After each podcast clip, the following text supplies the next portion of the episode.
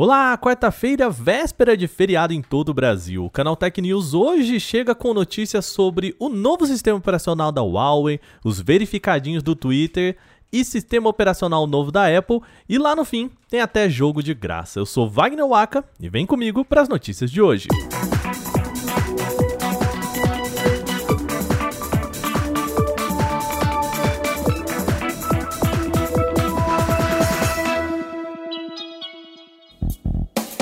Finalmente a Huawei lançou o Harmony OS, o seu próprio sistema operacional que vai abarcar os aparelhos da marca. O projeto vem para substituir o Android e promete aprimorar a experiência do consumidor de produtos da marca. A Huawei começou a falar no seu próprio sistema operacional após o embate com o governo dos Estados Unidos lá na época do Trump. A companhia ficou impedida de fazer negócios com empresas norte-americanas, o que incluía Google e o seu Android. A proposta do Harmony OS é já chegar como um sistema único para unir todas as modalidades da empresa, desde smartphones até TVs, eletrodomésticos, notebooks e tablets.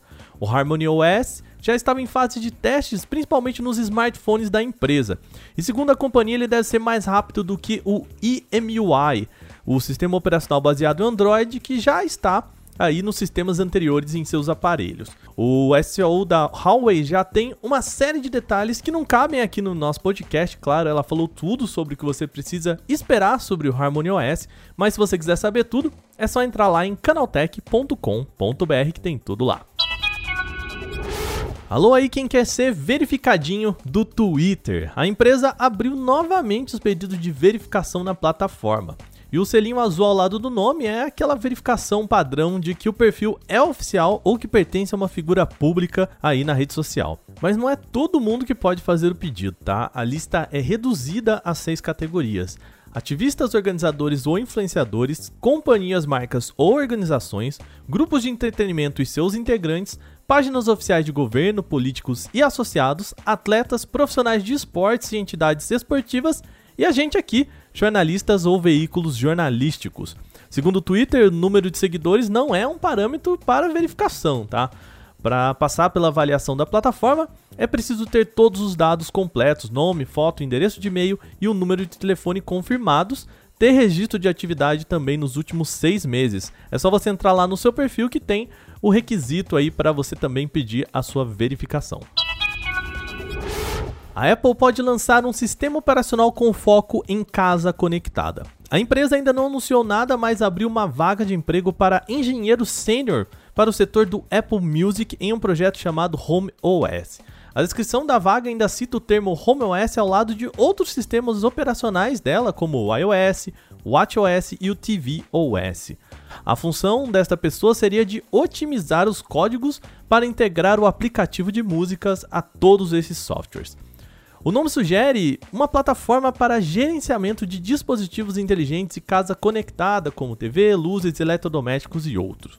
O novo sistema operacional poderia ser simplesmente uma reformulação do programa de casa inteligente que já tem lá no iOS e de forma semelhante aí ao que aconteceu com o iPad OS, por exemplo, que era iOS e depois ficou algo mais específico para os tablets.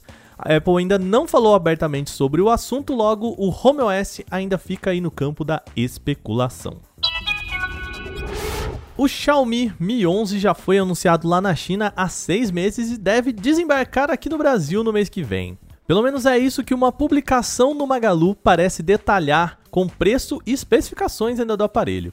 O Mi 11 chega ao Brasil na versão de 8 GB de RAM e 256 de armazenamento interno, compatível com o 5G. Por enquanto, só há disponibilidade da versão branca, mas os modelos em azul e preto também estão listados e devem chegar em breve. Lembrando, o Mi 11 conta com Snapdragon 888, conjunto de três lentes na parte de trás e carregamento rápido em 55 watts. Agora vamos pro preço, hein? O Mi 11 chega ao Brasil por R$ 9.999 ou R$ 9.999 ou R$ 9.299 com o pagamento à vista. Isso significa que ele vem para cá com o preço bem acima dos 4.299 yuan, pelos quais é vendido lá fora, o que na conversão direta e sem impostos seria equivalente a 3.450 reais. Battlefield 4 e Tell Me Why são dois dos principais jogos com acesso gratuito nesse mês. O jogo de tiro da EA está disponível sem custo adicional para quem assina o Amazon Prime. Quem está inserido no ecossistema da Amazon só precisa entrar no Prime Gaming e resgatar o código para PC. Battlefield 4 foi lançado em 2013 como um dos maiores sucessos entre os jogos de tiro mundialmente. Além dele, Tell Me Why é outro game gratuito e até mais significativo. A Microsoft está disponibilizando o título sem custo, nem mesmo cobrança nem assinatura, em celebração ao mês do orgulho LGBTQIA. Tell Me Why é um jogo que conta a história de dois irmãos, sendo um deles um homem trans, voltando para sua cidade natal no Alasca. O game foi desenvolvido em colaboração com a Gay and Lesbian Alliance Against Defamation, um conhecido grupo internacional de defesa dos direitos LGBTQIA+. Para ter acesso a Tell Me Why, basta entrar em uma conta da Microsoft no PC e baixar o jogo gratuitamente até o fim do mês. Antes de a gente terminar esse programa, lembre-se, você pode enviar comentários, sugestões e críticas sobre este podcast para podcast@canaltech.com.br. Manda o seu recadinho falando o que você quiser sobre o nosso programa. Este episódio foi roteirizado, editado e apresentado por mim, Wagner Waka, com a supervisão de Patrícia Gnipper. O programa também contou com reportagens de Igor Almenara, Alvenir Lisboa, Renan da Silvadores e Guilherme Somadose. A revisão de áudio é da Mari Capetinga. Agora a gente vai ficando por aqui, lembrando que amanhã é feriado, hein? Logo a gente descansa aqui no podcast, fechado?